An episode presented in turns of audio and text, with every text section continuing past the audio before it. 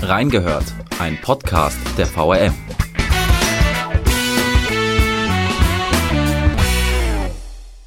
Raser veranstalten ein Autorennen kurz hinter dem Wiesbadener Kreuz und am Ende stirbt eine unbeteiligte Frau. Ein Fall, der die ganze Region aufwühlt. Wie der Wiesbadener Kurier über den Unfall berichtet hat und warum wir das so getan haben. Wir haben reingehört. Und damit herzlich willkommen zu Folge 32 von unserem Podcast Reingehört. Heute geht es um einen heftigen Unfall, der noch immer die gesamte Region aufwühlt. Denn er hätte uns allen so irgendwie widerfahren können. Drei Raser missbrauchen am 10. Oktober die A66 für ein illegales Autorennen und am Ende kommt eine unbeteiligte Frau ums Leben.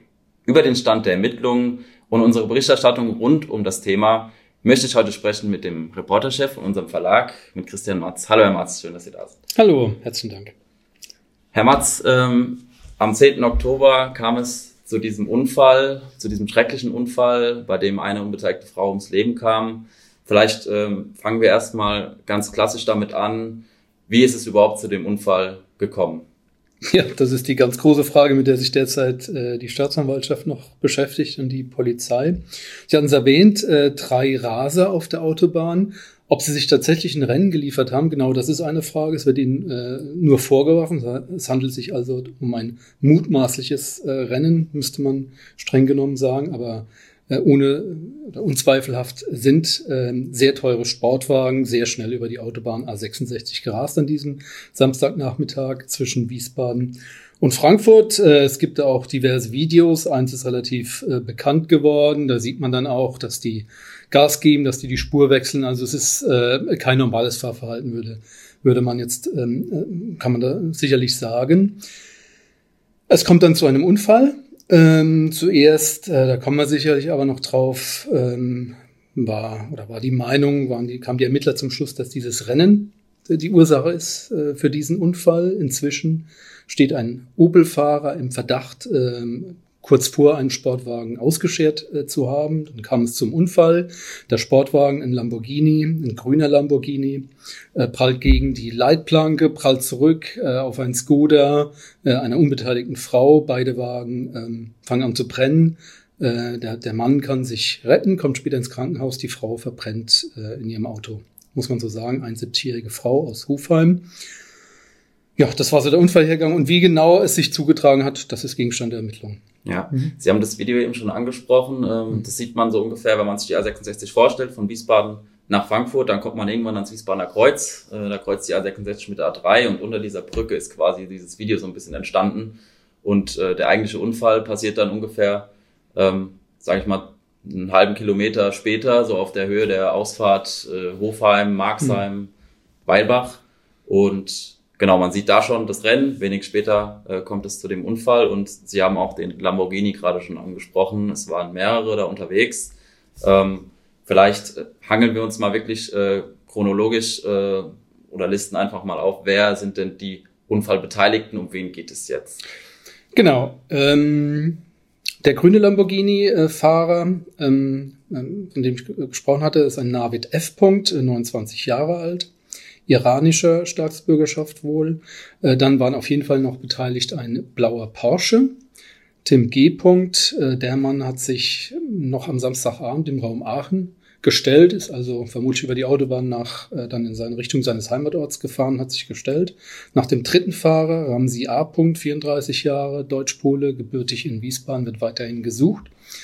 Ähm, dessen weißer Lamborghini wurde am Samstag im Laufe des Samstags in Hofheim abgestellt. Gefunden seither ist das Auto da, aber von ihm ähm, fehlt jede Spur. Die drei waren auf jeden Fall beteiligt. Man sieht in den äh, Unfallvideos noch sehr gut, dass in der quasi in der ersten Reihe ähm, hinter ja, hinter dem Unfallgeschehen zwischen Polizei und äh, Feuerwehr noch eine ganze Reihe weiter war.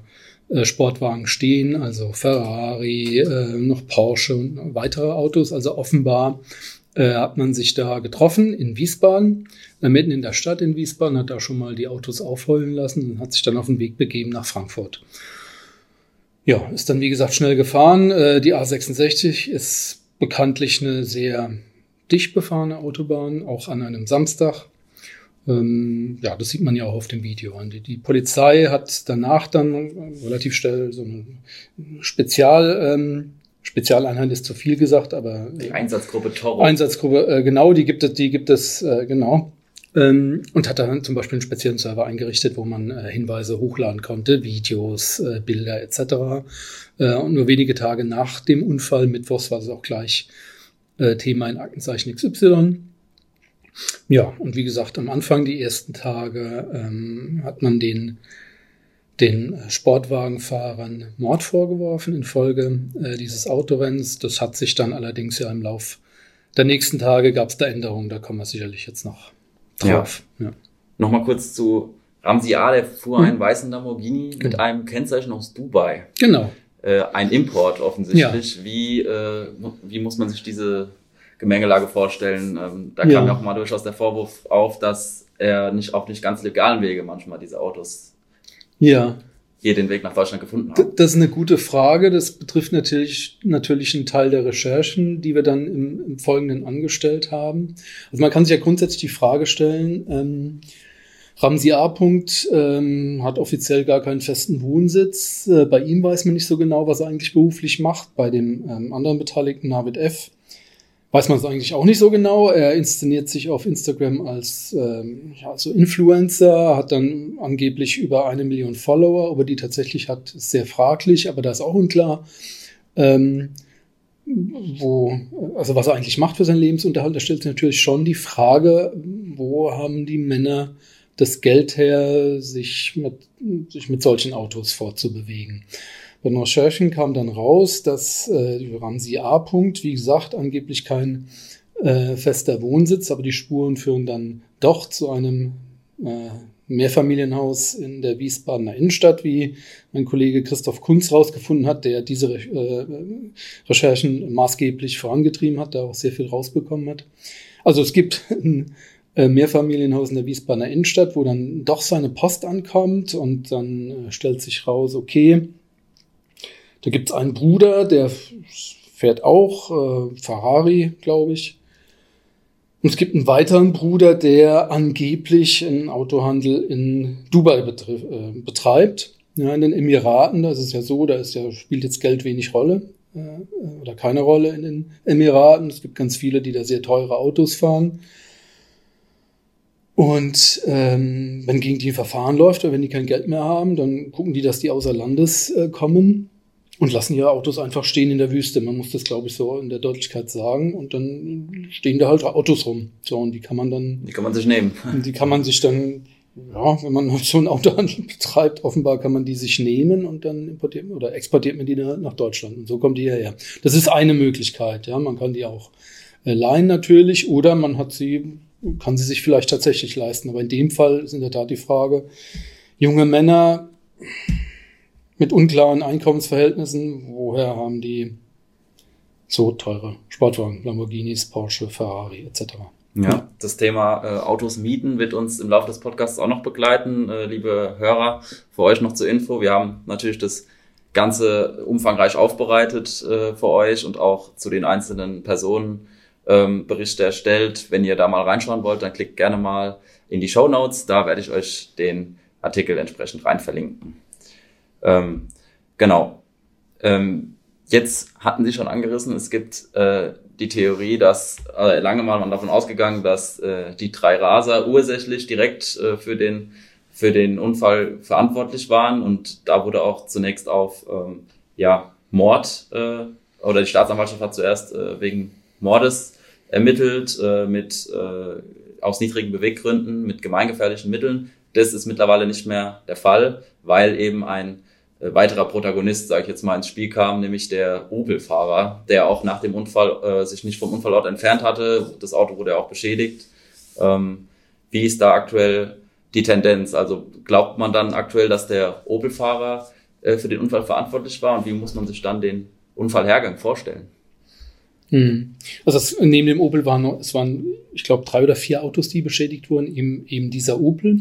Und zunächst ist es halt äh, illegales Rennen Dreier Raser. Also äh, Mordvorwurf ist ähm, ungewöhnlich, weil es sich natürlich schwer wird vor ähm, beweisen lassen. Ja, da muss man vieles beweisen, was so im, im Kopf der der ähm, der Fahrer vor sich geht. Ja, ähm, ähm, Vorbild dafür ist das berühmte Berliner Raseurteil 2016 sind zwei äh, Männer über einen Kudamm gerast mit 170 durch die Stadt. Ein Unbeteiligter ist ums Leben gekommen, ist quasi richtig abgeschossen worden auf der Straße, muss man so sagen.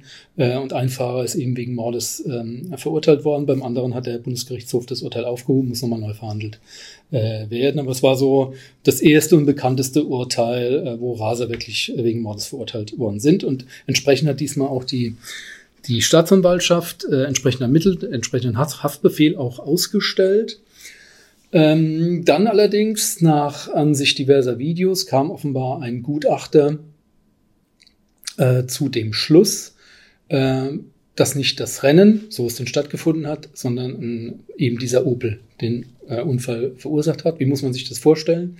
Äh, ich kenne jetzt natürlich die Ermittlungsakten nicht der Staatsanwaltschaft, aber man hat die, solche Situationen vielleicht auch schon selbst auf der Autobahn erlebt. Ein Auto rast von hinten ran und auf der mittleren Spur oder auf welcher Spur zieht ein langsameres Fahrzeug mal rüber. Und zwar deutlich langsamer. Also wenn man davon ausgeht, dass die Raser so mit an die 200 über die Autobahn gerast sind und äh, dann zieht ein Opel rüber mit keine Ahnung, das ist ja Bestandteil der Ermittlung, aber wenn ich mir nur vorstelle, er zieht mit 130, 140 rüber, das ist ja ein riesiger Unterschied. So, der hinten dran kann nicht mehr bremsen, rechtzeitig bremsen, äh, schert aus und äh, so kommt es halt zu dem Unfall. Ja. Das ist natürlich, äh, glaube ich, muss man da unterscheiden zwischen dem, dem streng juristischen und dem, was man so, ich sag mal, äh, so allgemein sagen würde, ja. Also verursacht hat den Unfall vermutlich der äh, Opel-Fahrer, ja. Das, so, das ist der bisherige Stand.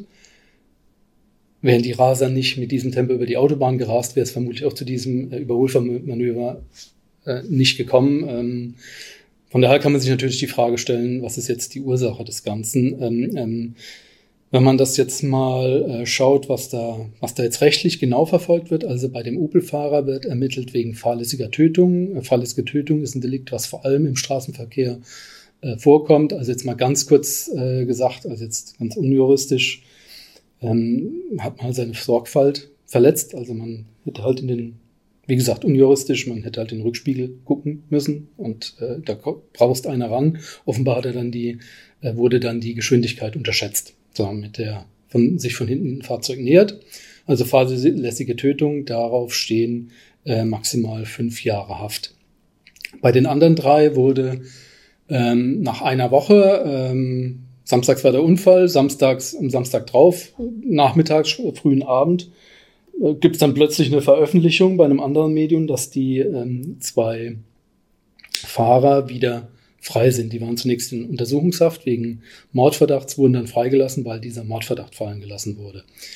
Gegen die wird jetzt nur noch ermittelt wegen Teilnahme an einem illegalen Rennen. Auch darauf gibt es Strafen. Erstmal zwei Jahre Normalhaftstrafe, also maximal, wenn man es nachgewiesen hat, zwei Jahre.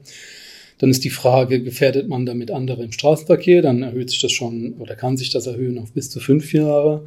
Und wenn es Personenschäden gibt oder äh, sogar Tote, dann kann sich das auf, erhöhen auf bis zu zehn Jahre. Also unterm Strich drohen den Rasern eine, äh, droht denen eine höhere Strafe als dem Opel-Fahrer, gegen den jetzt wegen fahrlässiger Tötung ermittelt wird. So, das ist so das Rechtliche.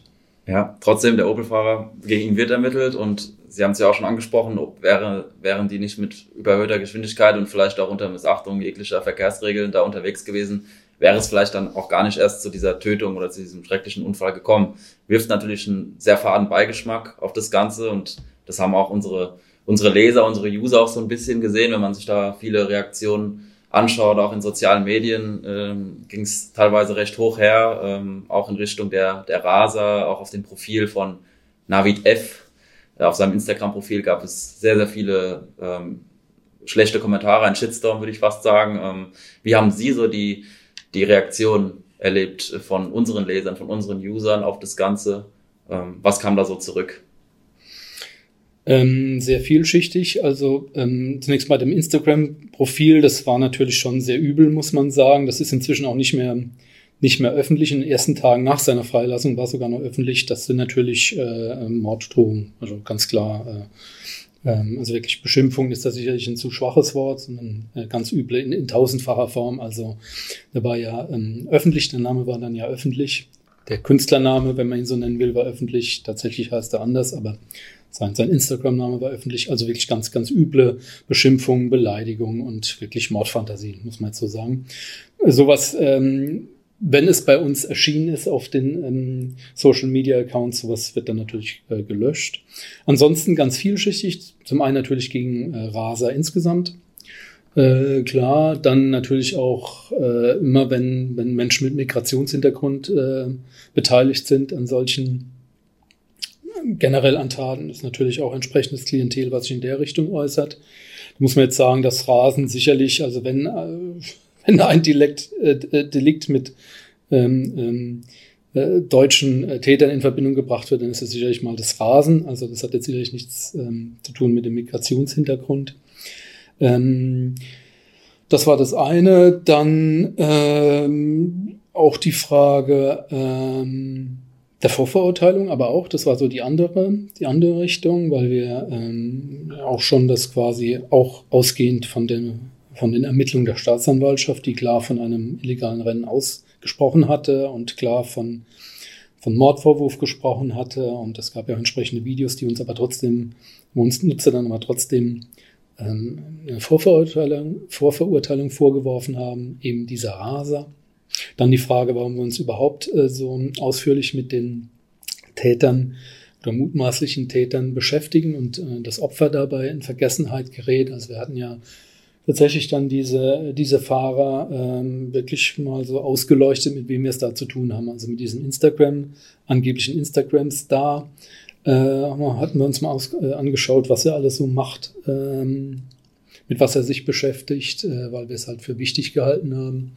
Wenn jemand auf seinem Instagram-Profil sich hauptsächlich mit teuren und schnellen Autos zeigt und Auto, über die Autobahn rasen, dann ist es natürlich schon wichtig, auf die Spur begeben, oder der Kollege Kunz hat es vor allem gemacht, äh, auf die Spur gegeben nach diesem Ramsi A-Punkt, der noch immer flüchtig ist, der der erwähnte, ich hatte es erwähnt, Mietshaus in Wiesbaden und äh, geguckt, was da so äh, stattfindet. Und ähm, über das Opfer haben wir halt relativ wenig geschrieben und das auch das haben wir uns negativ ausgelegt. Äh, ja, das waren so das Übliche. Es war, wie gesagt, die Reaktionen waren bei anderen Delikten sind die sicherlich schon übler. Es hielt sich fast in Grenzen, zumindest bei uns, muss man sagen. Okay. Jetzt ähm, die Berichterstattung rund um das Thema. Äh, wir haben uns intensiv mit den Protagonisten beschäftigt, äh, mhm. eher mit den Tätern als mit den Opfern. Sie haben es ja gerade schon äh, mit dem Opfer, Sie haben es äh, ja gerade schon angedeutet. Ähm, zum Beispiel, äh, als Beispiel jetzt zum Beispiel der ähm, immer noch flüchtige äh, Ramsi A, nachdem ja europaweit jetzt gefahndet wird. Ähm, anfangs haben wir ein Foto von ihm gezeigt, wir haben seinen Nachnamen ausgeschrieben ähm, das machen wir jetzt aber alles nicht mehr. Jetzt ist er nur noch Ramsi A in unserer Berichterstattung. Wie kommt da dieser Wandel zustande? Wieso haben wir vorher etwas offensiver da berichtet, sogar noch? Hm.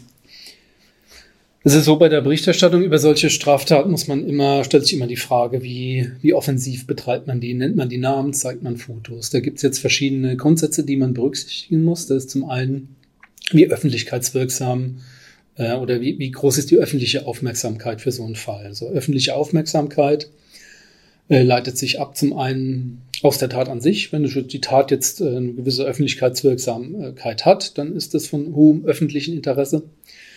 Äh, darüber hinaus leitet sich das öffentliche Interesse davon ab von der Bekanntheit des oder derjenigen Täter. Ja.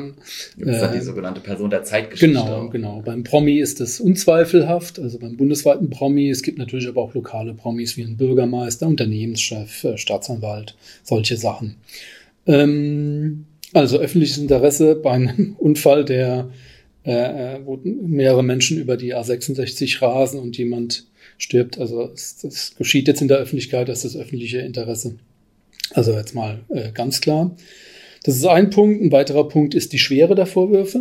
Äh, wir haben es da zunächst mal zu tun gehabt mit dem Kapitalverbrechen. Auch der Vorwurf des illegalen Rennens ist mit bis, bis zu zehn Jahren strafbewehrt. Also das ist auch ähm, ein, ein, großes Verbrechen. Äh, es hängt auch davon ab, ähm, es, man kann auch über kleinere Verbrechen oder Vergehen äh, berichten mit Namensnennung, wenn halt die Person äh, sehr bekannt ist. Ja, also wenn jetzt ein Ähm, wenn es ein Promi äh, jetzt einen Ladendiebstahl begeht, äh, kann das auch äh, zu einer öffentlichen Berichterstattung führen, wenn derselbe Promi in jeder Send in jedes Mikro sagt, wie was für eine ehrliche Haut er doch ist, ja. Also als Beispiel ist mal übertrieben. Also, öffentliches Interesse der, Tra der Tat oder des, äh, des Täters, dann ähm, Schwere der Vorwürfe und schließlich äh, auch hier unjuristisch bitte äh, verstehen, wie wahrscheinlich ist es, dass der oder diejenigen das gemacht haben. So, jetzt wir hatten, wie gesagt, wir hatten drei ähm, äh, Männer, die über die Autobahn gerast sind. Äh, es gibt Videos davon. Die Staatsanwaltschaft äh, spricht selbst davon und Polizei. Achtung, wir sind mit bis zu 200 Kilometer drüber gefahren. Es gibt Sichtzeugen, äh, Hinweise. Äh, es gibt den Mordvorwurf. Also es ist schon eine gewisse Wahrscheinlichkeit, dass die da drüber gerast sind. Ob sie jetzt am Ende, wie gesagt, verantwortlich sind für den Tod eines Menschen, das müssen die Ermittlungen zeigen. Aber die Wahrscheinlichkeit ist schon mal sehr, sehr hoch, dass die irgendwas damit zu tun haben. Ähm, äh, und dann kommt noch in dem Fall hinzu, dass nach dem äh, Täter Ramsi A. öffentlich gefahndet wurde. Wegen Mordes europaweit oder international, ähm, mit Foto, mit Namen und so weiter und Personenbeschreibung. Und da ist jetzt nun mal völlig unstrittig, dass, äh, wenn es so eine öffentliche Fahndung gibt, man natürlich mit einem mit Name und Foto sucht, weil man soll ja gefunden werden. Und im anderen Fall ist es auch eine Abwägung? Also da kommen wir sicherlich auch noch zu. Es ist immer eine äh, Form der Abwägung. Wir haben uns dazu äh, entschieden, auch nach Rücksprache mit, mit der Chefredaktion und vor allem auch mit unserem juristischen Berater. Aber das Urteil hätten wir uns auch selbst zugetraut. Das presserechtliche Urteil hätten wir uns selbst auch selbst zugetraut, dass man in dem Fall natürlich berichten kann. Ähm, so wie wir berichtet haben. Das heißt mit voller Namensnennung, bei dem äh, äh man nach dem gefahndet wurde und auch bei dem Instagrammer, der sich selbst inszeniert hat auf Instagram. Also es hängt bei dieser, bei dieser Abwägung spielt immer auch noch eine Rolle, wie sehr man selbst in die Öffentlichkeit drängt. Ja, und das hat er nun mal nachweislich auch getan. Von daher war für uns völlig klar, wir können darüber äh, mit Namensnennung berichten. Das ist auch völlig unstreitig aus meiner Sicht. An manche Medien haben es nicht gemacht, manche haben es noch offensiver gemacht und ich glaube, ein Medium nennt immer noch den, den Namen des ähm, Flüchtigen. So, also wie gesagt, äh, während Mordvorwurf völlig klar, dann allerdings wird die öffentliche Fahndung wird äh, gestoppt. Ja, es besteht weiterhin ein Haftbefehl nach diesem gesuchten Ramsi A-Punkt, aber es gibt keine öffentliche Fahndung mehr. Mordvorwurf ist auch äh, vom Tisch. Es ist insgesamt sehr viel unklarer, wie sich das jetzt tatsächlich zugetragen hat. Und deswegen ähm, nennen wir jetzt die Namen nicht mehr und zeigen auch keine Bilder mehr. Ja, das äh, Opfer äh, dieses Unfalls ähm, da haben wir äh, etwas oder deutlich zurückhaltender berichtet. Man in unserer Berichterstattung, wenn man unsere Texte liest, weiß man eigentlich nur, dass es eine 71-jährige Frau war aus Hofheim, die einen Skoda gefahren hat. Ähm, mehr wird da nicht deutlich. Sie haben es eben schon angemerkt, es gab auch äh, Reaktionen der Leserschaft, die gesagt haben, wir hätten uns mal mehr mit dem Opfer beschäftigen sollen. Sie selbst äh, haben einen Artikel bei uns äh, geschrieben, den man auch online äh, lesen kann. Packe ich euch auch in die Show Notes, liebe Hörer. Ähm, das, um eben auch zu erklären, warum wir so berichtet haben, wie wir es getan haben. Mhm. Und da haben sie auch beschrieben, dass es immer ein sehr schmaler Grad ist für uns Journalisten, den wir quasi zu beschreiben haben. Ähm, können Sie da nochmal drauf eingehen, wie dieser schmale Grad aussieht im Verhältnis zwischen Täterberichterstattung und auch die Berichterstattung über das Opfer? Und warum haben wir über das Opfer so eher zurückhaltend berichtet? Genau, schmaler Grad und Abwägung sind jetzt äh, die zwei wichtigsten Floskeln in dem Zusammenhang. Ähm, ja, ich bin über, also wir haben tatsächlich Reaktionen bekommen, warum wir eigentlich so viel über die Täter äh, berichten, über das Opfer kaum, ähm, hatten wir ja gesagt. Ich bin überzeugt, hätten wir jetzt ausführlich über das Opfer geschrieben, hätten wir noch viel wüstere Reaktionen bekommen. Ähm, in dem, also grundsätzlich ist es so, dass wir generell, äh, generell zurückhaltend sind äh, mit der Berichterstattung über Opfer. Das ist auch so eine, ich glaube, das ist auch ein Stück weit das ist auch so eine deutsche Tradition. Also ich glaube, in, in angelsächsischen Medien zum Beispiel ist es, wird, wird viel offensiver äh, über die Opfer äh, berichtet, ob das jetzt äh, solche Unfälle sind, ob das jetzt äh, Amokläufe oder sonstige Taten sind. Äh, das ist in Deutschland, ich sag's mal, äh, ein bisschen verpönt, äh, aus meiner Sicht auch äh, zu Recht, beziehungsweise mit guten Gründen. Ähm, warum äh, berichten wir so viel über Täter? Zum einen, weil die zum, zunächst mal ganz klar im Fokus stehen. Also, äh, wie gesagt, drei Männer rasen über die A66, will man wissen, äh, mit teuren Autos, warum, warum passiert das? Wie kann das passieren? Wie kann man es verhindern? Äh, nach allem wird äh, gesucht. Äh, auch da ist natürlich ganz klar, okay, nach, wer ist es, nach dem da gesucht wird? Ähm, das ist auch was, was, äh, ich sag mal, aus Behördensicht im, im Vordergrund steht, weil man da sehr viel eher äh, natürlich über die Täter ermittelt. Also die, Ermittler, die Ermittlungen fassen sich ja mit den Tätern. Also äh, wenn man bei den Behörden nachfragt, wird man da auch sehr viel mehr über die Täter erfahren als über die Opfer. So, das ist das äh, eine, also schon mal Grundsatz, äh, grundsätzlich so. Ähm, in dem Fall kommt hinzu, dass über das Opfer sehr lange nichts eindeutig bekannt wurde, weil auch sehr, also vergleichsweise lange nicht klar war, bei wem es sich tatsächlich um das Opfer handelt. Also ohne da jetzt in die Details zu gehen, aber es war ein sehr schwerer Unfall. Das Auto hat sofort, sofort in Flammen aufgegangen. Äh, es hat gedauert, bis das Opfer identifiziert, identifiziert äh, war. So, also von daher, wenn man es nicht genau weiß, dann sollte man sich hüten, da äh, spekulativ zu berichten. Also, das ist äh, jetzt speziell auf den Fall und ähm, grundsätzlich ist es auch so, ähm, ich hatte gesagt, es ist ein bisschen verpönt, über Opfer zu berichten, äh, aus gutem Grund. Dafür gibt's ähm, für diese Opferperspektive gibt es im Boulevardjournalismus so einen Fachbegriff, das ist das sogenannte Witwenschütteln. Das ist so eklig, wie es sich anhört, äh, sondern man muss sich das tatsächlich vorstellen. Man muss dann halt mit Angehörigen Kontakt aufnehmen, die gerade äh, jemanden verloren haben, die unter Schock stehen und muss die zu diesem Angehörigen befragen. So. Das macht nicht jeder und das sollte auch nicht jeder machen. Man sollte, man sollte da einfach sehr, sehr, sehr zurückhaltend und verantwortungsvoll mit umgehen. Ähm, deswegen ähm, sind wir wie viele andere Medien da sehr zurückhaltend. Es gibt Boulevardmedien, da ist das, da, da ist es so, wenn so Unfälle sind oder so, dann guckt man als erstes mal, wer sind die Opfer, dann werden dann Bilder von denen gezeigt, es werden Nachbarn, Freunde, Verwandte äh, angesprochen, ob man nicht mal Bilder von denen haben kann, um sich so zu nähern.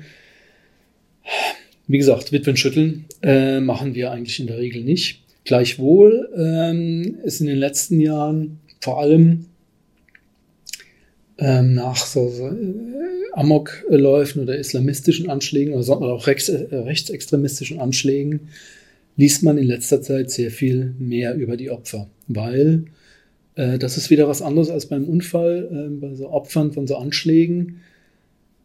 Da steht ja oft der Attentäter im Vordergrund auch da. Aber würde man den jetzt äh, so in den Vordergrund heben und die Opfer vergessen, dann würde man ja genau das machen, was der Attentäter wollte. So, und deswegen gehen immer mehr Medien, wir übrigens auch wir übrigens auch dazu über, doch sehr viel mehr über die Opfer da auch zu schreiben und dem Attentäter zum Beispiel nicht äh, dauernd mit Bild zu zeigen, sondern einfach nicht dessen Spiel mitzuspielen, sondern uns auch mit den Opfern zu beschäftigen. Also ein Beispiel jetzt gerade in diesem Jahr, ähm, ähm, äh, Anschlag Amoklauf in Hanau, äh, wo mehrere junge, junge Menschen erschossen wurden, äh, Menschen mit Migrationshintergrund äh, im Umfeld von Shisha-Bars. Und da gibt es ja ganz, ganz offensiv auch äh, den Opfern ein Gesicht zu geben. Ja, und da muss man auch sagen, und das ist ein weiterer Punkt, gerade bei Hanau haben auch die Angehörigen und Freunde auch, sind damit auch massiv in die Öffentlichkeit gegangen. In diesem Fall jetzt A66 überhaupt nicht. Äh, und deswegen haben wir uns da auch äh, extremst äh, zurückgehalten und deswegen haben wir bis, bis dato auch nichts geschrieben, was über das, was bekannt ist, hinausgeht. Ja. Wie gesagt, das ist, das muss man manchmal erklären. Aber um die Klammer ähm, äh, zu schließen, hätten wir ausführlich über das Opfer berichtet eines solchen Unfalls, wäre der Shitstorm gesichert gewesen. Nicht zu Unrecht. Ja, ähm, Sie haben auch in Ihrem Artikel, ähm, wo Sie die Berichterstattung von uns so ein bisschen erläutert haben, auch auf den äh, Pressekodex hingewiesen. Also ähm, hm. eine, ähm, dass man sich, dass sie, dass wir uns jetzt in der speziellen Berichterstattung über den Fall jetzt auch in gewisser Weise auch ein bisschen an den an den Pressekodex ähm, orientiert haben. Können Sie vielleicht mal erklären, was genau ist überhaupt der Pressekodex und wer hat den überhaupt beschlossen? Ja, äh, Pressekodex äh, umfasst so die, die publizistischen Grundsätze ähm, des Presserats. Presserat ist ein Gremium, das in den 50ern eingerichtet wurde, eingerichtet und getragen von Journalistenverbänden und äh, Verlegerverbänden. Äh, Ziel des Presserates ist, für die, für die Pressefreiheit einzustehen und äh, zum einen das Ansehen der Presse und zum anderen das Ansehen der Presse zu wahren. Wie wahrt man das, Pre das Ansehen der Presse, indem man guckt, was eigentlich die Presse so treibt. Ja? Und dann, äh, wie gesagt, diese Grundsätze ähm, zusammengefasst in einen Pressekodex mit, mit mehreren Punkten, äh, ich glaube 15 oder 16 Ziffern. Sind 16, ja. 16, genau. Sie wissen es besser als ich. Das ist auch gut, weil Sie das gleich zu Beginn Ihrer Karriere sehr äh, auswendig lernen sollten. Äh, nee, äh, Scherz beiseite.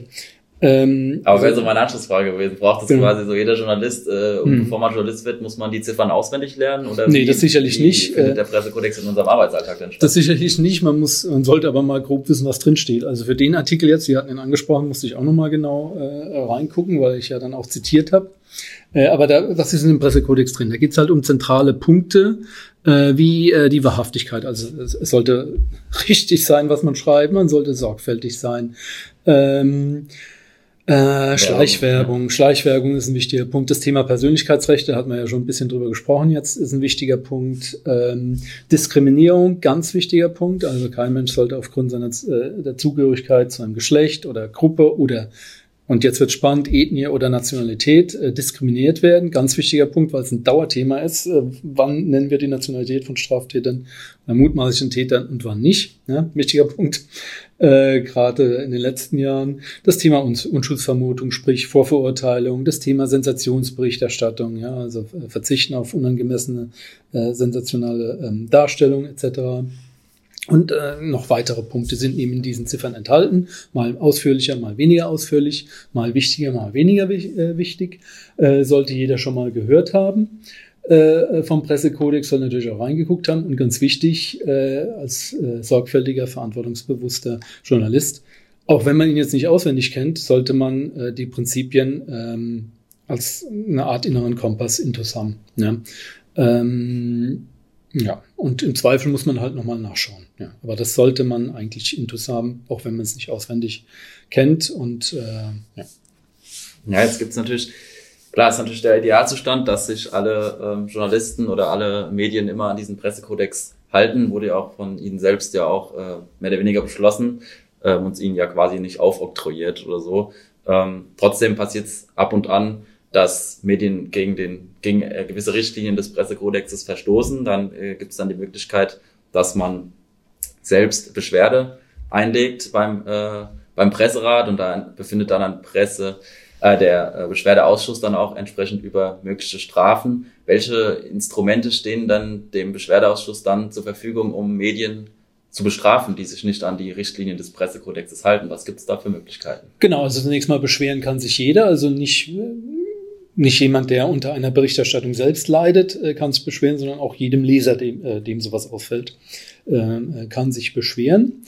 Ähm, das landet dann beim Beschwerdeausschuss des Presserates, der tagt, glaube ich, viermal im Jahr und befindet dann darüber. Ich glaube, im Jahr knapp über 2000 Einwendungen. Ähm, zu dem Fall jetzt ist mir jetzt noch nichts bekannt, das schon mal vorweg zu A66, aber da gibt's jedes Jahr eigentlich so ein paar äh, sehr, sehr ähm, öffentlichkeitswirksame ähm, Presse, äh, Presseartikel, ähm, die dann zu äh, entsprechend erhöhten Beschwerdeaufkommen führen. So, also wird dann ähm, Beschwerdeausschuss befasst sich dann damit und guckt, ob eben dieser Pressekodex ähm, ähm, verletzt ist. Und auch da ist das Thema schmaler Grad Abwägung. Ja? Also äh, schaut sich das genau, äh, genau an. Es wird dann eine Stellungnahme des, äh, des betreffenden Presseorgans eingeholt und dann wird es dann erläutert und dann befindet halt der Beschwerdeausschuss darüber, ob das, ob die Berichterstattung okay war oder nicht.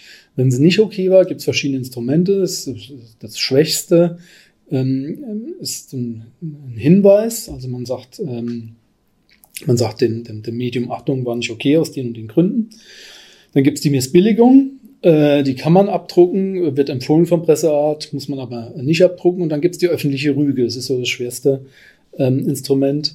Öffentliche Rüge, ähm, wenn der Presserat das rügt, dann ist das schon, wie gesagt, das, das schwerste, ähm, schwerste äh, Sanktion und das sollte das Medium dann abdrucken. Zumindest gibt es da eine Selbstverpflichtung ähm, äh, der Verlage dazu. Ob es dann tatsächlich abgedruckt wird, ist die nächste Frage, weil man kann als Medium ja auch anderer Meinung sein als der Presserat. Wie gesagt, ich sagte, es ist immer eine Abwägung. Der Presserat äh, kommt zum Schluss, Achtung, das ist jetzt eine Rüge wert. Ihr habt das, äh, habt da wirklich äh, eklatant gegen den Pressekodex verstoßen. Ihr müsst eure Leser auch darauf hinweisen, dass ihr dagegen verstoßen habt. Aber die Redaktion kann es ja auch anders sehen. Also ähm, da gibt es regelmäßig Streitfälle. Und dann ist es halt der Redaktion, auch wenn sie es eigentlich abdrucken sollte, muss, selbst überlassen, ob sie es abdruckt. Ja. Ja, es ist in Ziffer 16 geregelt, dass man es abdrucken muss und auch mhm. den Sachverhalt wiedergeben muss, äh, mhm. was da jetzt genau gerügt worden ist. Mhm. Der Leser hat da auch ein gewisses Anrecht darauf, das zu erfahren. Ähm, ich habe mal ein bisschen mich in die Datenbank eingearbeitet. Äh, da auf dem Presserat äh, kann jeder frei äh, so sehen. Äh, ist seit 1986 sämtliche Rügen ähm, ähm, archiviert quasi, äh, welches Medium und äh, da unter welchem Sachverhalt gerügt wurde. Ähm, in diesem Jahr sind jetzt äh, bisher 34 Rügen äh, ausgesprochen worden. Ähm, ich sag mal, wenn man sich die ganze Datenbank anschaut, ähm, fällt dann doch eine Boulevardzeitung, eine relativ be bekannte mhm. Boulevardzeitung, die mit B anfängt, äh, auf, die, sag mal so Pi mal Daumen, ein Drittel, ein Viertel aller Rügen äh, mhm. bisher so abgegrast hat. Bei uns aus der VRM gab es bislang noch keine Rüge oder äh, falls Ihnen da anderes bekannt ist, aber äh, mir ist da nichts begegnet in dieser Datenbank. Äh, toi toi toi, wir sind da bisher nicht äh, von der Rüge betroffen gewesen.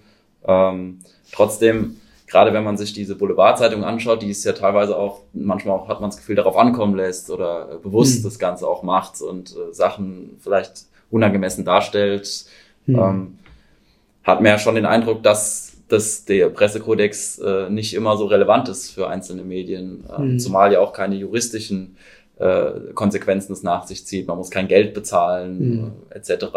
Mhm. Viele Kritiker des Pressekodexes mhm. bezeichnen den Kodex deswegen auch als zahnlosen Tiger. Mhm. Wie sehen Sie das Ganze? Ja, unterm Strich natürlich dann schon, ne? weil Sie haben ja gesagt, man muss dann kein Geld bezahlen. Ähm also grundsätzlich muss man sagen, ähm, es gibt natürlich jetzt auch nicht nur den Presserat oder den Pressekodex, äh, ähm, Presserat, der darüber befindet, ob sich jetzt ein Medium falsch verhalten hat. Und es gibt natürlich auch immer noch die Möglichkeit, ein normales Gericht anzurufen ja, oder die ähm, Pressekammer eines Gerichts anzurufen. Ähm, die gibt's natürlich auch noch und wird ja auch regelmäßig gemacht. Also muss man jetzt auch mal sagen. Ja, mit den öffentlichen Rügen äh, drucken wir sie ab und ähm, klar, also äh, da gibt es bestimmte Medien, die da regelmäßig dagegen verstoßen, weil ich sag mal, äh, das Thema Persönlichkeitsrechte und gerade Sensationsberichterstattung natürlich auch das ursprüngliche Metier ist ähm, von solchen Boulevardmedien. Äh, ich mache zum Beispiel ja mit Promis mal Auflage oder äh, Klicks im Netz. Und klar, da ist die Gefahr natürlich groß, dass man da auch mal daneben tritt, aber es ist natürlich teilweise auch Programm. Also jetzt gerade A66, wie gesagt, uns wurde teilweise ja auch vorgeworfen, Vorverurteilung und Sensationsberichterstattung und so weiter. Warum berichten wir da nicht nüchtern und so weiter? Äh, wir haben über die, die Beteiligten geschrieben. Ähm, andere Boulevardmedien, äh, bei denen klingt es dann so, äh, Achtung, das sind die Totraser von der A66, ja, also klassische Form der Vor Vorverurteilung, würde ich jetzt mal sagen. Äh, haben wir natürlich nicht gemacht. Ähm, aber das ist natürlich, äh, wie gesagt, Sensationsberichterstattung oder ähm, das ist natürlich, wie gesagt, das ist, das gehört zu einem Boulevardmedium dazu und da werden auch manchmal auch Grenzen überschritten. Ich hatte es eben ja gesagt, wir hatten eben drüber gesprochen, Thema Witwenschütteln, ja, über, über Opfer ausführlich berichten, ähm, auch sich vielleicht auch Zugang zu Informationen verschaffen. Ähm, das nicht okay ist, also unter falschem Namen beispielsweise bei, bei Leuten nachzuhören und so. Äh, das ist alles, sind alles Sachen, die gegen den Pressekodex, ähm, Pressekodex verstoßen. So, aber zurück zum zahnlosen Tiger. Ich hatte es eben gesagt, Presserat spricht eine Rüge aus und wenn das Medium das nicht abdrucken will, dann hat der Presserat vielleicht dann die Möglichkeit, da öffentlichkeitswirksam darauf hinzuweisen. Und es gibt ja gerade bei dem einen besagten Boulevardmedium gibt es ja auch, äh, ich sag mal, Blogs, die sich damit beschäftigen, dessen Verfehlungen beschäftigen. Aber ähm, ja, unterm Strich passiert, kann, muss, Medium, muss, das Medium keine Strafe zahlen. Und das ist jetzt vielleicht ein bisschen ähm, unter Journalisten ein bisschen geächtet oder auch unter Lesern geächtet, aber ähm, rechtlich passiert ihm da erstmal nichts. Ja ist es nicht manchmal auch eigentlich schwer, gerade jetzt in dem Fall, wo ja auch äh, von äh, in sozialen Medien, man liest es, da ist ja Teil der Recherche auch, äh, mhm. wo ja viel über die Täter auch reinbricht. Ähm, und natürlich ist es ein sehr emotionales Thema. Ähm, man fühlt natürlich auch ein bisschen mit dem Opfer mit, äh, kann ich mir vorstellen. Ähm, ist es da nicht manchmal schwer, sich von dieser emotionalen Welle in der Berichterstattung anstecken zu lassen als Reporter? Ja, das ist schon schwer. Also was heißt, es sollte nicht schwer sein, ist aber tatsächlich schwer. Man muss sich davon lösen. Man muss es natürlich beobachten. Äh, gerade heutzutage muss man beobachten, was in den sozialen Medien ähm, wie die Berichterstattung so wahrgenommen wird. Und äh, je nachdem muss man dann halt Konsequenz für die Berichterstattung ziehen. In dem Fall, eben in dem, in dem Fall ich eben einen Artikel geschrieben habe, Achtung, warum wir so berichten, wie wir berichten, wo dann halt erklärt ist, ähm, Achtung, äh, warum haben wir die Namen genannt und warum schreiben wir wenig über das Opfer und so weiter. Das ist insofern eine Reaktion. Und ähm, hätten wir natürlich äh, aus den Kommentaren den Eindruck gehabt, dass wir da wirkliche Fehler gemacht haben, dann hätten wir da sicherlich auch gegengesteuert. Das ist aber was, was ich sa sagte es eben bereits, äh, innerer Kompass, Sorgfaltspflicht des, äh, eines jeden Journalisten. Bei so einem Fall allerdings, äh, das ist dann ja, da ist man ja nicht als Alleinkämpfer quasi äh, mit dem Thema betraut, sondern das ist immer was, was man dann auch in einer Redaktion besprechen sollte und im Zweifel dann auch mit der Chefredaktion und im Zweifel auch mit der, mit der Rechtsberatung äh, wie man darüber berichtet. Das geschieht auch regelmäßig. Also gerade bei heiklen Sachen, rechtlich heiklen Sachen, äh, wird man das nie allein entscheiden, sondern immer mit Kollegen, Chefredaktion und im Zweifel eben äh, Anwalt besprechen. Wie war jetzt gerade bei dem Thema der Austausch zwischen Kollegen, Chefredaktion? Ähm, was ist da, bis so ein Artikel erstmal äh, gedruckt im Blatt steht oder online auf unseren Portalen äh, verfügbar ist? Was passiert da im Vorlauf, bevor da berichtet wird? Ich tippe mal nicht, dass sie da einfach schreiben und äh, auf online schicken, sondern da werden wahrscheinlich auch der eine oder andere nochmal drüber schauen. Meinen Sie jetzt bei dem speziellen Artikel? Ja, genau. äh, man, also, oder, nee, generell äh, rund um die Thematik, sage ich jetzt mal. Ja, also gut, die ersten Artikel, die waren natürlich, ich sag mal, sehr nachrichtlich. Wenn da jetzt ein Unfall passiert, dann gibt es eine Pressemitteilung der Polizei, da hört man gegebenenfalls nach bei der äh, Polizei. Das ist eigentlich, ich sag's mal, für die Berichterstattung erstmal unspektakulär. Also ist vielleicht das falsche Wort bei so einem Unfall, aber ist eigentlich ein normales Geschäft. Und dann muss man gucken, wie man weiter vorgeht. Dann unter, äh, diskutiert man in der Redaktionskonferenz, welche Aspekte des Themas man jetzt noch aufgreift. Dann, wie gesagt, bei den Recherchen kommt dann raus, Achtung, das ist jetzt irgendwie eine ganz merkwürdige, ganzwertige äh, Ansammlung, die da zusammenkommt, ja, an Menschen, an, an Posern, Rasern. Also äh, beleuchtet man die Szene ein bisschen. Es gibt dann verschiedene weitere Aspekte und dann das ist immer dann in Abstimmung mit ähm, äh, Chefredaktion, die sind in den Redaktionskonferenzen dabei, mit anderen Kollegen. Und äh, wie gesagt, das ist jetzt ein großes Thema und das ist klar, da muss man sich, muss man sich Gedanken machen, wie man damit journalistisch umgeht. Und bei manchen Fragen, äh, in dem Fall halt Namensnennung äh, etc., wenn man es nicht selber weiß, äh, zieht man die Rechtsberatung dazu und dann ähm, bei dem speziellen Artikel jetzt, warum wir so berichten, wie wir berichten, ähm, ist natürlich der Kontakt mit der Rechtsberatung enger. Ja. Auch wenn wir uns jetzt, ich habe ihn jetzt vorhin nochmal gelesen, auch da kann man uns natürlich den Vorwurf machen, Achtung, ihr, ihr nehmt das Rennen als schon gegeben hin, den Vorwurf des Rennens. Ja. Also hätte es ein oder andere Mal ein Mus mutmaßlich auch, ähm, wäre vermutlich korrekter gewesen, aber ich sagte es, äh, Gratwanderung, Abwägung, es ist immer eine Sache, unterm Strich ist das alles für absolut gerechtfertigt, die Berichterstattung. Ja. ja, und die Videos, die zahlreichen, deuten ja doch sehr stark darauf hin, dass es ein Rennen gab. Ja. Ähm, kommen wir nochmal zurück zu dem generellen Problem Rasen in mhm. Deutschland. Ähm, es ist ja bekannt, Deutschland äh, ist eines der wenigen Länder, äh, in dem man noch äh, ohne Tempolimit auf der Autobahn fahren kann. Äh, Kollege Fabian Göbel hat sich mal die Mühe gemacht und äh, mal ein paar andere Länder recherchiert, wo das noch geht, theoretisch. Äh, Teile von Australien, Nordkorea, Haiti, Libanon, Somalia, Burundi. Da könnte man theoretisch auch ohne Limit fahren. Da ist natürlich die Frage, gibt es da die Infrastruktur her, äh, dass man da entsprechend auch mit solchen Geschwindigkeiten äh, auf den Straßen unterwegs sein kann. Ähm, allein in Hessen sind 1300 Kilometer von den 2000 äh, auf der Autobahn ohne Limit befahrbar. Ähm, ist Deutschland also das viel zitierte Raserparadies und tun wir in Deutschland auch ausreichend äh, viel gegen Raser. Ich glaube, man muss einen Schritt zurückgehen. Das ist ähm, äh, hinter Raserparadies. Äh, Deutschland ist jetzt nun mal unbestrittene Autofahrernation. Also das Auto spielt hier eine höhere Rolle als in vielen anderen Ländern. Man sieht das in vieler, in vielen Diskussionen, äh, Umweltdiskussionen. Dieseldiskussion, man sieht's. Ich glaube, auch in der Stadt letztens. Zum Beispiel hier. andere Diskussion rund zum und Beispiel, ja auch noch rund um das Thema, ja. Zum Beispiel auch im Thema Wiesbaden, ähm, ja. dass das da wirklich das Thema, das Auto eine, eine, Stellung einnimmt, die es in anderen Nationen nicht einnimmt. Übrigens auch als äh, Wirtschaftsfaktor und als, äh, ich sag mal, Rückgrat der deutschen Industrie, wenn man es jetzt mal so nennen will. Das heißt, jeder, der was gegen das Auto sagt, äh, steht im Verdacht, hier Deutschland äh, zurückzubringen in ins Agrarzeitalter jetzt mal über, überspitzt formuliert.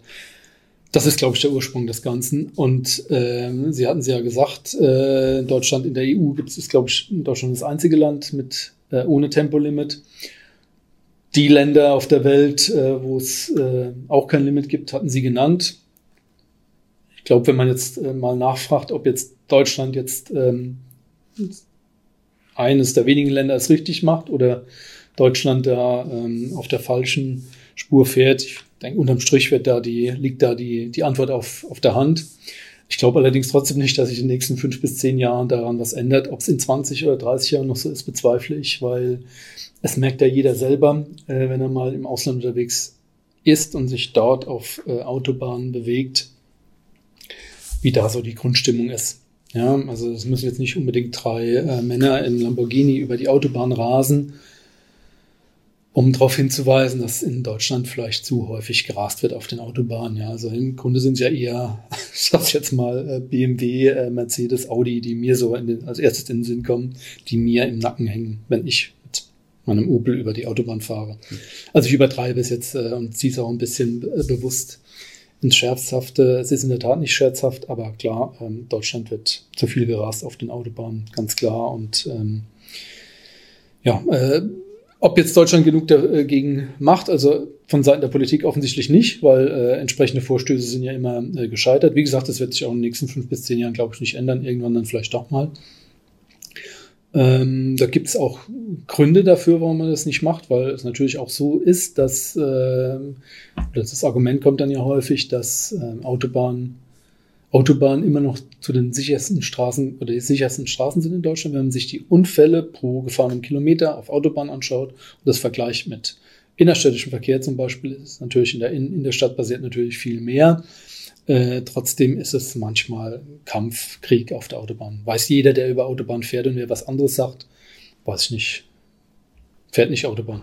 Ja, das hm. manchmal auch mir auch, äh, ich bin vor, Gestern war es noch, bin ich selbst über die Unfallstelle nochmal lang gefahren, mhm. vorbeigefahren Richtung Frankfurt und auch äh, paradoxerweise zum, zum ungefähr auf derselben Stelle hatte ich auf einmal äh, 140 linke Spur, trotzdem mhm. auf einmal aus dem Nichts ein BMW ja, Rückspiegel, ja, also genau. ist wirklich äh, war auch gestern so ein bisschen Ironie des Schicksals, ja, aber genau. da wird es einem wieder bewusst, es ist einfach es genau. ein permanenter Stressfaktor, habe ich das Gefühl, irgendwie über genau. Deutschlands Autobahn zu fahren. Es sei denn, man fährt jetzt nachts irgendwie um drei oder. Ja, und wären sie da auf der Mittelspur gewesen und hätten ein Auto vorhin überholen wollen, hätte es ein Problem gegeben. Ja. Möglicherweise wie so bei dem Unfall. Genau. Hm. Ähm, jetzt äh, haben wir auch unsere User gefragt, äh, haben auch mal äh, die Meinung erforscht, äh, ob unsere User denn der Meinung wären, dass man mit einem Tempolimit das, äh, auf Autobahnen dieses Raserproblem in den Griff kriegt. Äh, 62 Prozent äh, von insgesamt knapp 5000 Abstimmenden haben mit Nein gestimmt. Überrascht Sie das äh, Resultat oder?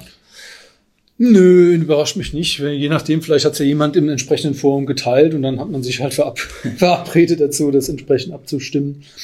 Ähm, ja, ich glaube, es ist ja nicht repräsentativ. Ähm, es ist auch immer eine Sache, ähm, wie gesagt, jetzt ist es ein großer Schritt zurück zu Wiesbaden, aber es ist immer ähm, eine Frage, ähm, man nimmt ja als Verkehrsteilnehmer verschiedene Rollen ein. So, und natürlich, ich habe mich eben jetzt über Raser, die mir im Rück, ähm, im Rück, quasi hinter meinem Auto hinten dranhängen, da habe ich mich jetzt aufgeregt. Aber natürlich hatte ich auch schon Situationen, wo vor mir äh, einer gefahren ist, von, bei dem ich dachte, Mensch, der fährt jetzt aber verdammt viel zu lang, viel zu lahm dem äh, gebe ich jetzt mal Druck, ja, damit er mich jetzt mal vorbeilässt. Ja, also es ist, man kommt da immer in unterschiedliche ähm, äh, Positionen rein. Von daher, ja, ist das, ist das, glaube ich, eine Momentaufnahme. Ähm, wie gesagt, ich glaube, das ist, Auto spielt hier eine Riesenrolle. Äh, wer Tempolimit fordert, äh, ähm, rührt so an der, an der Autofahrerseele der Nation und äh, entsprechend muss ich auf Gegenwind gefasst machen. Aber das ist äh, endlich, das wird in, in einigen Jahren wird das, werden wir auch hier ein Tempolimit haben, bin ich überzeugt. Äh, beziehungsweise eigentlich haben wir jetzt schon Richtgeschwindigkeit 130, aber das, das wird sicherlich noch mal noch zunehmen. Ja, jetzt werden solche Supersportwagen äh, nicht nur verwendet, um damit mit 250 über die äh, Autobahn zu peitschen, sondern auch äh, teilweise im äh, städtischen Verkehr äh, für mhm. Eindruck zu sorgen, mhm. sage ich jetzt mhm. mal.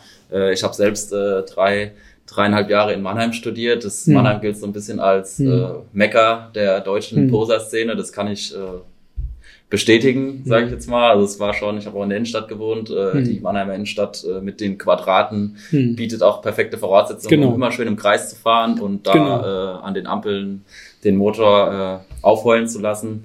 Ähm, genau. Und teilweise sieht man da Fahrer am Steuer ähm, oder generell äh, fragt man sich dann schon, äh, wie haben jetzt die finanziellen Mittel, genau. um diese, sich diese Autos zu leisten. Da gibt's äh, verschiedene Modelle. Es gibt äh, Mietmöglichkeiten, vielleicht auch Leasing-Fahrzeuge, vielleicht mhm. wird da auch zusammengelegt. Mhm. Ähm, wie ähm, sollte man solche Angebote vielleicht äh, verbieten? Wäre das oder wäre das zu weit gegriffen? Also ich habe zum Beispiel gibt's auch äh, Tourismusanbieter oder generell mhm. Anbieter, die, wo man mhm. sich dann mal ein Lamborghini Huracan für ein Wochenende mhm. leihen kann, kostet dann 1000, äh, 2000 Euro. Mhm. Ähm, ja, eben, eben äh, auch, äh, wie gesagt, die Frage ist, ah, wenn man die tatsächlich besitzt, die Fragen, die, die Autor stellt sich die Frage, wie, wie die, wie die Jungs, ich nenne sie jetzt mal so, an, ähm, an die Kohle kommen. Aber wenn man sich die Mietpreise anschaut, kann man ja trotzdem die Frage stellen, wie, okay, wie kann man sich das äh, zur Miete leisten, ja? Äh, Mannheim hatten sie gesagt, bietet beste Voraussetzungen. Das ist in Wiesbaden jetzt nicht ganz so gut. Mit der Taunus, mit der, mit der Wilhelmstraße ist zwar schön, aber da platziert ja kein Mensch. Ähm, und in Mainz äh, gab es auch Poser-Szene, hat ein bisschen abgenommen, seit Tempo 30 ist, glaube ich, auf der entsprechenden Straße. Ähm, ja, die, die, die Szene muss man stärker in den Blick nehmen, machen auch die Polizeien auf beiden äh, Landesseiten. Also in Hessen gibt's da extra so eine Spezialgruppe dafür, ähm, die, ich sag mal, die Poser-Szene in den Blick genommen hat. Ähm, was das äh, Mieten angeht, äh, wie gesagt, Sie haben es genannt, Sie haben die Preise genannt. Ähm, man kann jetzt halt schlecht jemanden verbieten, wenn er es sich leisten kann, wo auch immer, woher auch immer die Kohle hat, so ein Auto zu mieten. Ja, äh, man muss halt gucken, was sie damit machen. So, äh, Poser-Szene hast ja nicht nur irgendwie gemietete Autos, sondern es hast ja auch äh, entsprechend technisch veränderte Autos. Da hat man natürlich einen Hebel als Polizei. Also da werden ja auch wenn solche Aktionen sind, die gibt es zum Beispiel auch in Mannheim, gab es aber auch schon in Mainz, Wiesbaden weiß ich jetzt gar nicht, dann werden die Autos dann halt auch buchstäblich aus dem Verkehr gezogen. So, und das muss man halt ein paar Mal machen. Äh, dann weiß die Szene, dass sie da, ähm, dass sie, was sie da entsprechend zu befürchten hat. Ich erinnere mich auch, das ist in letzter Zeit weniger vorgekommen, zumindest bei uns hier im großstädtischen Bereich. Dann gibt es irgendwie so, so, so nächtliche Autobuser-Treffen an irgendwelchen ähm, äh, Raststätten oder, oder Tankstellen. Und da werden dann Rennen in der Stadt oder auf Landstraßen gefahren.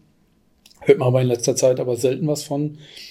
Vielleicht äh, gibt da auch, äh, ist die, die Abschreckung inzwischen einfach äh, zu groß, ja. Das, wie gesagt, Poser, Poser-Szene kann man, glaube ich, beikommen. Raser-Szene ist schwierig. Das ist einfach ein, ein mehrschichtig. Einmal Tempolimit, ganz klar, aber ähm, da ist halt natürlich auch die Kontrollen schwieriger.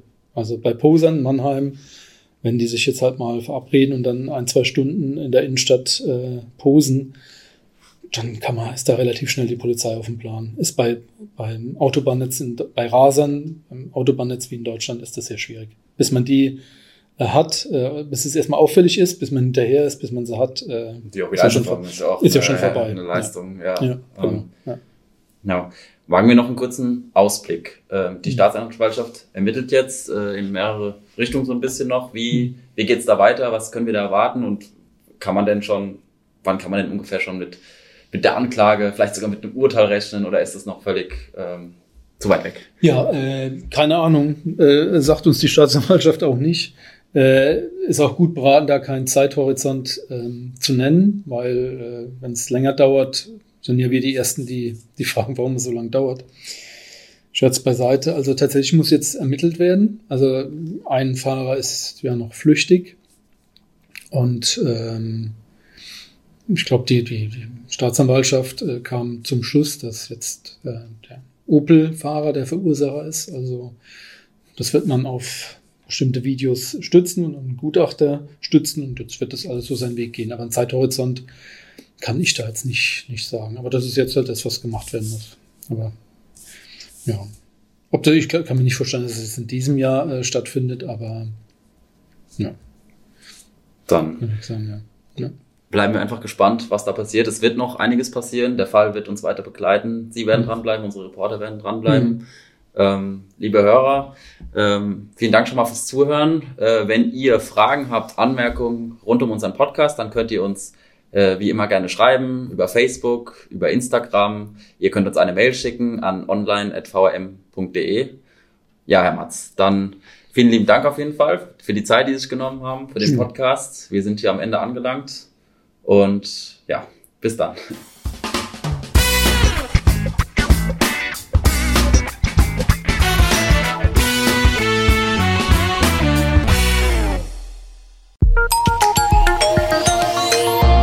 Ein Angebot der VRM.